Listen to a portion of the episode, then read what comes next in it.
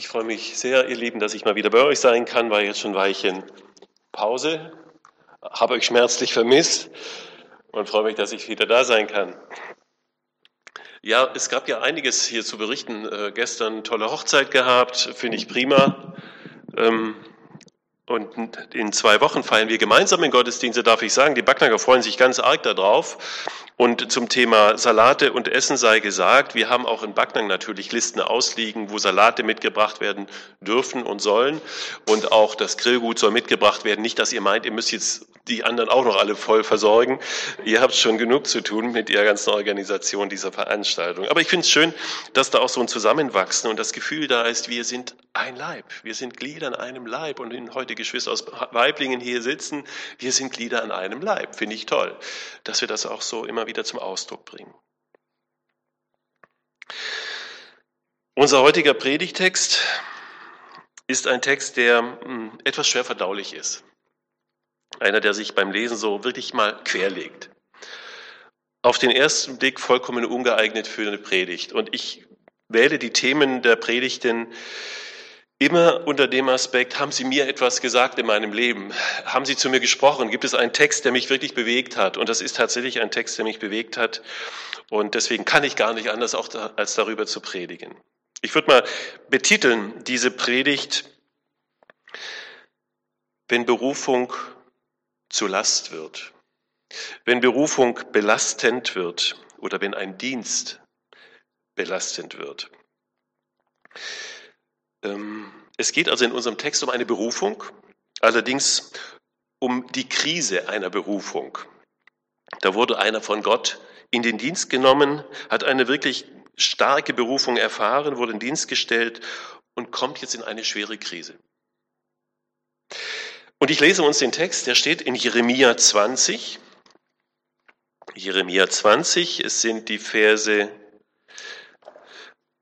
7 hm, bis 11.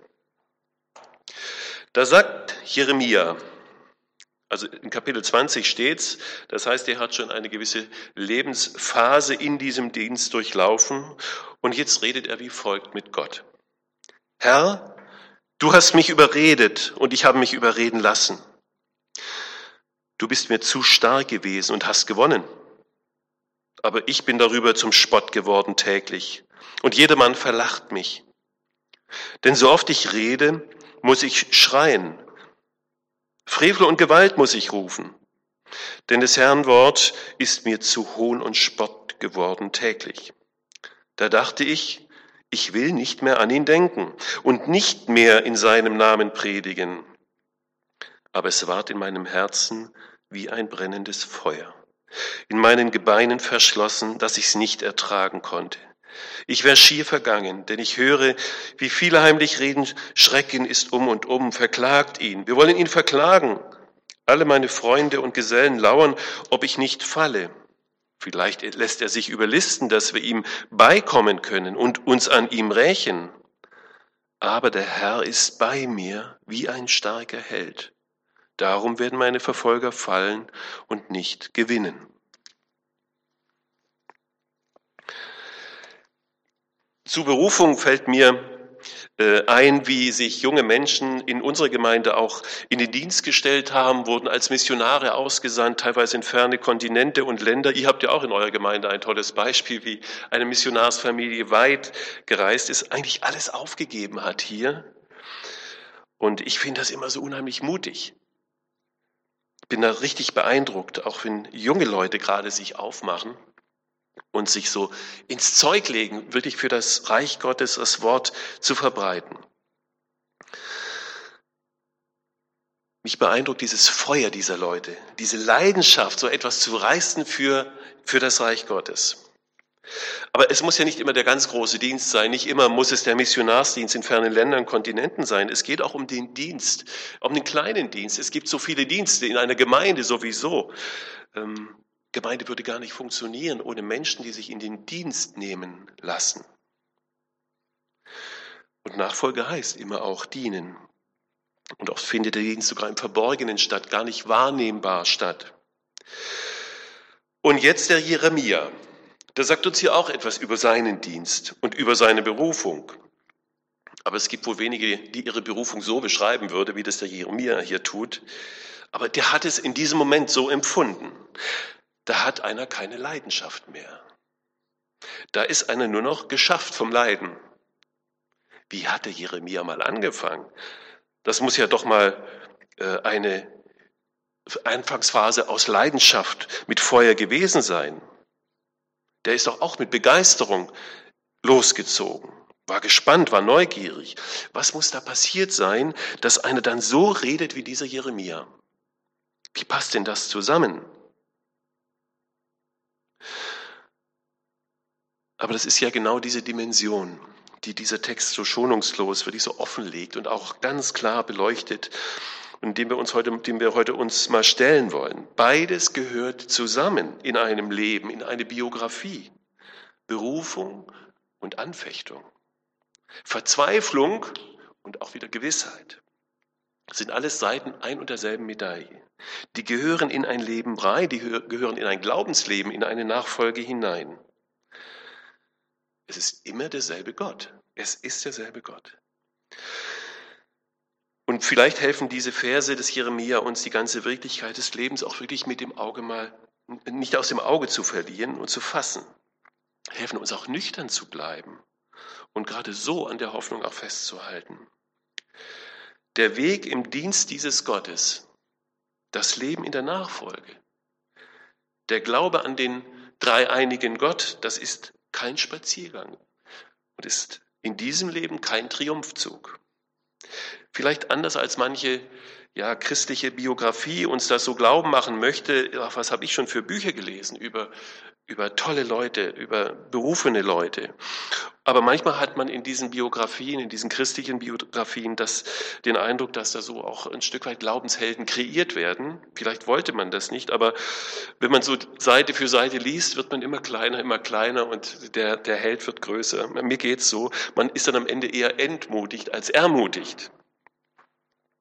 Und ich finde es so interessant und ah, so faszinierend, dass die Bibel da so total offen und ehrlich ist. Die Bibel verschweigt überhaupt nichts. Eher ist es umgekehrt, dass die Krisen, dass die Fehler und auch das Versagen der Menschen, dass die überproportional Raum bekommen in der Bibel. Und das Buch des Jeremia ist so ein Beispiel dafür, dass die Bibel so eine Biografie überhaupt nicht schönt, nicht glättet, äh, überhaupt nicht frisiert, sondern dass hier die Wirklichkeit zum Zug kommt in ihrer ganzen Tiefe. Und wir dürfen in der Bibel eines tröstlich erfahren. Wir bleiben auch im Dienst dieses Gottes Menschen mit Grenzen. Menschen, die von Krisen nicht verschont bleiben. Das ist der erste Punkt, den wir festhalten müssen.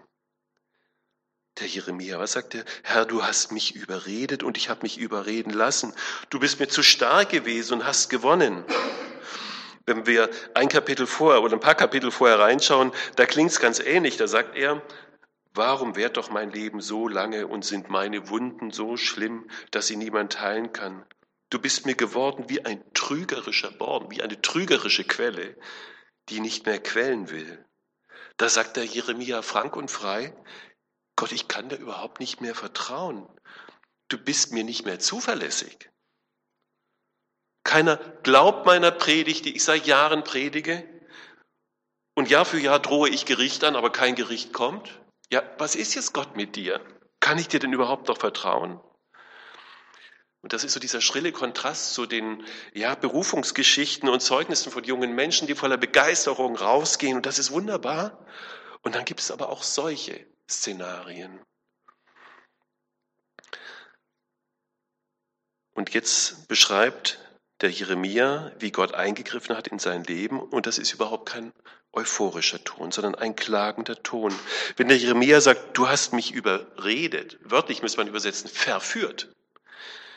Du hast mich verführt und ich habe mich verführen lassen du bist mir zu stark geworden, zu stark gewesen. Das klingt ja so ein bisschen wie ein Vertreter, der einem was verkaufen will, wie so ein Staubsaugervertreter, der mit so einer geschulten Verkaufstaktik es geschafft hat, mir einen Staubsauger zu verkaufen, obwohl ich schon zwei habe. So klingt diese Klage des Jeremia. Du hast mich über den Tisch gezogen. So klingt's. Da leidet einer an seinem Dienst, da leidet einer an seinem Gott. Aber, aber, er sagt auch, oder er spricht seine Klage vor Gott aus. Er frisst sie nicht in sich rein. Er klagt auch nicht bei anderen über Gott. Er geht direkt auf seinen Gott zu. Und er sagt es, wie er an ihm leidet, wie er leidet. Das sagt der Gott.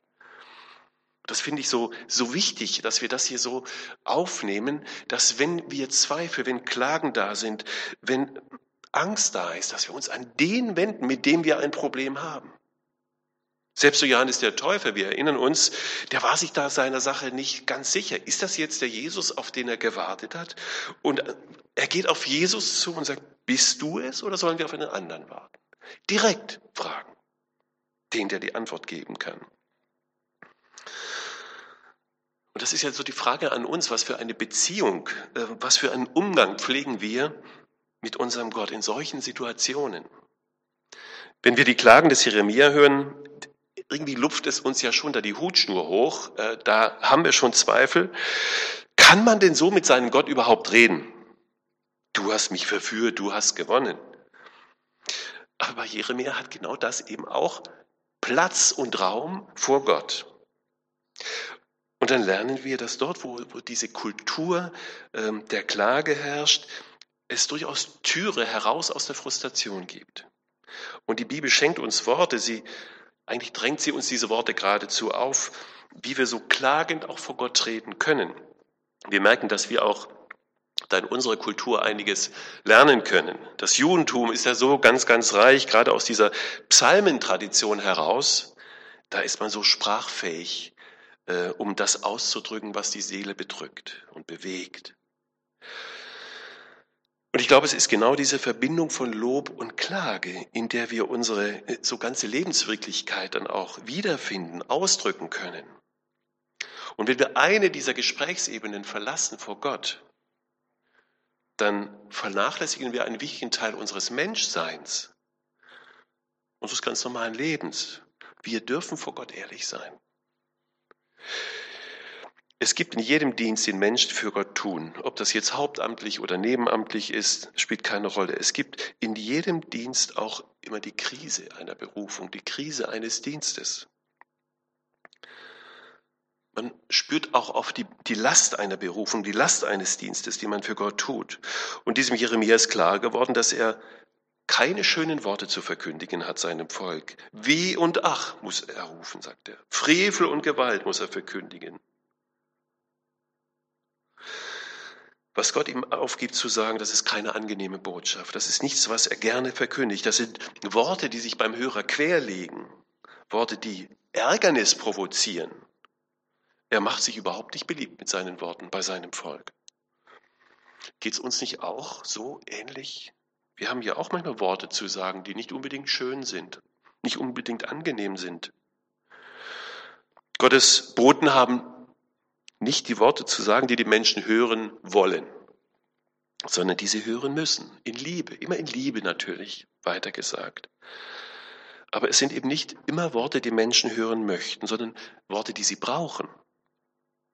Wir sind nicht berufen, Menschenknechte zu werden, indem wir nach dem Mund der Menschen reden, sondern wir sind Gottesknechte. Paulus sagt an einer Stelle, alles, was ihr tut mit Worten und mit Werken, tut als dem Herrn. Wir können anderen Menschen nur dienen, wenn wir nicht ihre Knechte werden, wenn wir nicht so schmeichlerisch verkündigen, was sie gerne hören möchten. Das ist manchmal auch in der, in der Leitungsverantwortung in einer Gemeinde nicht immer einfach. Auch da muss man manchmal Dinge sagen, die manchmal quer sich legen oder auch unbequem sind. Deswegen, man spricht ja auch, ähm, weiß nicht, ob ihr den Begriff schon mal gehört habt, ähm, von den Professionen, so ist ein lateinischer Begriff, kommt aus dem Lateinischen, die klassischen Professionen, dazu gehören die, die Berufe der Juristen, der Medizin und der Theologie. Bis heute sind die in, in separaten Kammern auch organisiert in Deutschland. Und der Dienst des Verkündigers, eben des Pfarrers, des Pastors gehört auch dazu, zu den sogenannten Professionen. Was sind Professionen? Diese Berufe haben eines gemeinsam. Sie dienen Menschen nicht dadurch, dass sie tun, was der Kunde will, sozusagen, was die Menschen hören möchten, sondern sie sagen einem Menschen das, was er um seiner selbst willen hören muss. Ein Arzt, der seinen Patienten nur das sagt, was sie hören wollen, ist kein guter Arzt. Ein Arzt muss seinen Patienten das sagen, was ihnen hilft, auch wenn sie es nicht gerne hören möchten. Ein Richter kann einem Angeklagten vielleicht noch weniger gut sagen, was er gerne hören möchte, wenn er sein Urteil verkündigt, sondern er muss das sagen, was das Gesetz vorgibt. Also Professionen sind Berufe, die Menschen etwas zumuten müssen, um, das, um des Menschen willen, um eine Gesellschaft willen, auch um eine Gemeinde willen. Manchmal mit Worten, die nicht schmeicheln, sondern auch die wehtun. Jesus hat seinen Leuten gesagt, ihr seid das Salz der Erde. Nicht ihr seid der Honig dieser Welt. Und in diesen klagenden Worten des Jeremia, da geht es ja auch um das Selbstverständnis von Dienen und von Dienst. Mit welchem Selbstverständnis tun wir eigentlich unseren Dienst? Wisst ihr, ich bin ja jetzt auch nicht mehr der Jüngste und es gab so eine Phase in meinem Leben und deswegen hat mich dieses Wort auch so angesprochen. Man nennt es ja so Midlife Crisis, ja, so irgendwo zwischen 40 und 55, wo man bisher locker Beruf und Familie und Hobbys und natürlich auch Gemeindedienst und einen Hut gekriegt hat. Ah, man hatte richtig Kraft und konnte alles reißen. Und dann merkt man so einen bestimmten Lebensabschnitt, dass sich so die Grenzen klären, wo man merkt, die Belastbarkeit ist ja gar nicht mehr da. Man kriegt das ja gar nicht mehr so locker unter den Hut. Man kommt ins Grübeln und Zweifeln. Und dann merkt man auch so in einer bestimmten Lebensphase, also wenn ich jetzt nicht die hohen Berge bestiegen habe, zukünftig schaffe ich das nicht mehr. Und manche fallen da ja auch in ein ganz, ganz tiefes Loch, wenn so diese Erkenntnis dann kommt. Und dann ist die Frage, kann ich das so annehmen in, meinem, äh, in meiner Lebenskurve? Bin ich zufrieden mit dieser Platzanweisung? Kann ich damit umgehen, dass ich meine Grenzen erkenne und meine Begrenztheit spüre? Auch merke, dass ich immer mehr überfordert bin. Und diese Fragen können einem ja auch ja, zur Anfechtung werden. Und dieser Jeremia, der ist hier maßlos überfordert. Er denkt sogar an Flucht. Ich will nicht mehr an ihn denken. Ich will nicht mehr in seinem Namen predigen. Er will den Bettel hinschmeißen, auf Deutsch gesagt. Nichts wie weg. Und jetzt kommt der entscheidende Punkt. Da lässt der Jeremia so seinen ganzen Frust vor Gott raus, wirft sein Klagen vor seine Füße und dringt dann durch zu diesem Aber. Aber es war in meinem Herzen wie ein brennendes Feuer. Also gegen das konnte er scheinbar nichts tun. Es war in meinem Herzen wie ein brennendes Feuer. In meinen Gebeinen verschlossen, sagt er, dass ich es nicht ertragen konnte. Also mitten in der Krise erlebt der Jeremia etwas so von der Kraft Gottes, von der Kraft des Wortes Gottes. Das Wort Gottes, das auf einmal dasteht und der Jeremia sagen muss, ich, ich kann überhaupt nicht weg. Ich muss dieses Wort sagen. Ich muss diesen Dienst tun. Mich erinnert dieser Ausdruck des brennenden Feuers, das Jeremia hier verwendet, ähm, an die Mose-Geschichte. Mose, ihr kennt diese Geschichte, auch als junger Mann äh, brannte er für sein Volk. Einer, der etwas reißen wollte für Gott und für sein Volk. Und der hat in seiner Jugend, in seinem jugendlichen Elan, äh, Dinge versucht so auf eine, seine Art zu lösen, zu machen, hat versucht, die Dinge Gottes aus seinen eigenen Kräften zu bewältigen, mit seinen Methoden hinzukriegen. Ihr kennt diesen Gewaltakt, den er da ähm, auch dann hingekriegt hat. Und das Ergebnis war ein kurzes Strohfeuer und dann nichts mehr. Und Gott zieht ihn dann so für 40 Jahre aus dem Verkehr, lässt ihn Schafe hüten in der Wüste, Gott erzieht ihn, Gott macht ihn reif für seine Berufung. Und er wisst ja dann, eines Tages ist er mit seiner Herde da unterwegs und begegnet dann so diesem Phänomen. Er sieht einen brennenden Busch und der verbrennt nicht. Dann nähert er sich diesem brennenden Busch und hört dann eine Stimme, die Stimme Gottes, die ihm jetzt seine Berufung gibt, die ihm einen Auftrag gibt.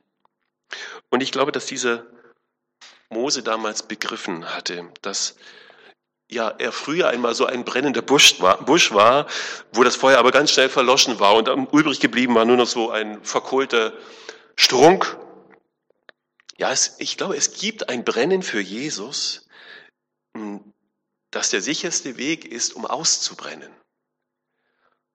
Und anders jetzt bei diesem Mose. Der Mose, der sieht diesen Busch, der brennt und brennt und brennt und nicht verbrennt, weil Gott selbst, weil Gott selbst das Feuer ist.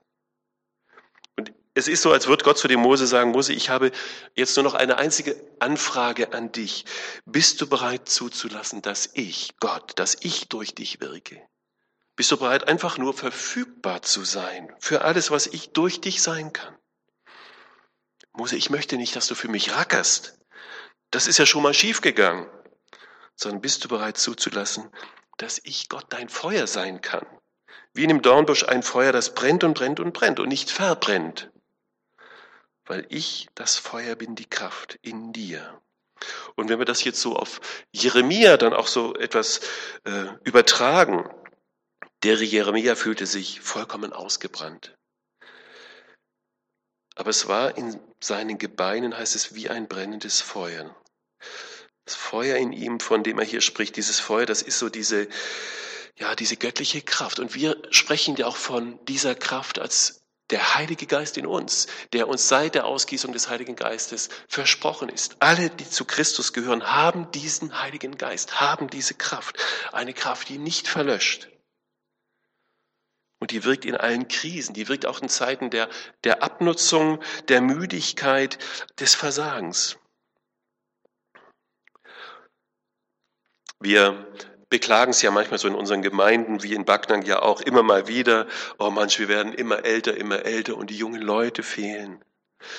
Und ich muss sagen, ich finde es schön, wenn ich so die, unseres, den Umgang mit unseren Senioren habe, mit sehr alten Menschen in unserer Gemeinde.